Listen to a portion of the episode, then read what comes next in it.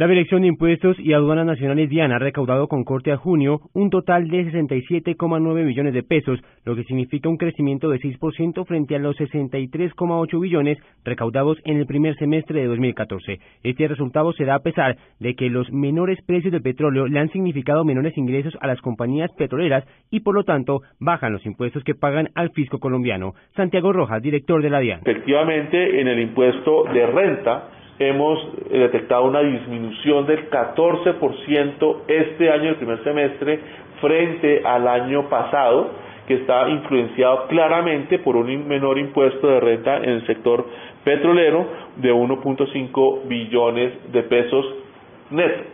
Es decir, disminuyó petróleo, pero aumentó en otros sectores de la economía colombiana. El recaudo se mantiene gracias a que impuestos como la retención en la fuente, el CRE y el impuesto a la riqueza han crecido. Julián Calderón, Blue Radio.